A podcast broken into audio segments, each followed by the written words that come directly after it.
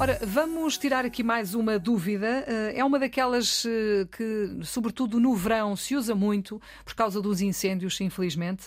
Ehm, está correta esta frase? As pessoas foram evacuadas do prédio em chamas. Ó oh, Sandra, explica lá pela enésima vez que as pessoas não são evacuadas. Diz lá, diz lá porquê. E será que nos vão ouvir? Eu, eu espero que as pessoas que. E, e, atenção, muitos profissionais de comunicação não sabem esta regra. Gostaríamos que ouvissem a regra para um, não haver mais erros neste eu sentido. Acho, eu acho que há palavras, frases, expressões que se tornaram moda. É. Diz-se uma vez e depois repete-se até é. à exaustão, mesmo sendo um erro. É e este verdade. é o caso. É, é Eu é, lembro-me que aqui há uns anos não, não se dizia, não se usava muito esta palavra. Se calhar Basta... porque aumentaram os incêndios também, não sei, mas a verdade é que cada vez que há um incêndio, as pessoas são evacuadas. É, é, é. Não. Basta, não, não. Eu já explico, já, já, dou, já faço o esclarecimento.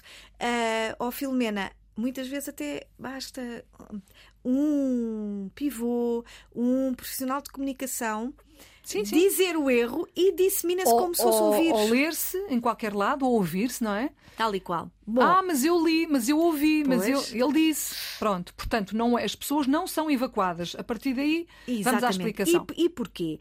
O verbo evacuar significa esvaziar. Não se esvaziam as pessoas esvaziam-se os lugares. Esta sala, este estúdio tem de ser evacuado, tem de uhum. ser esvaziado.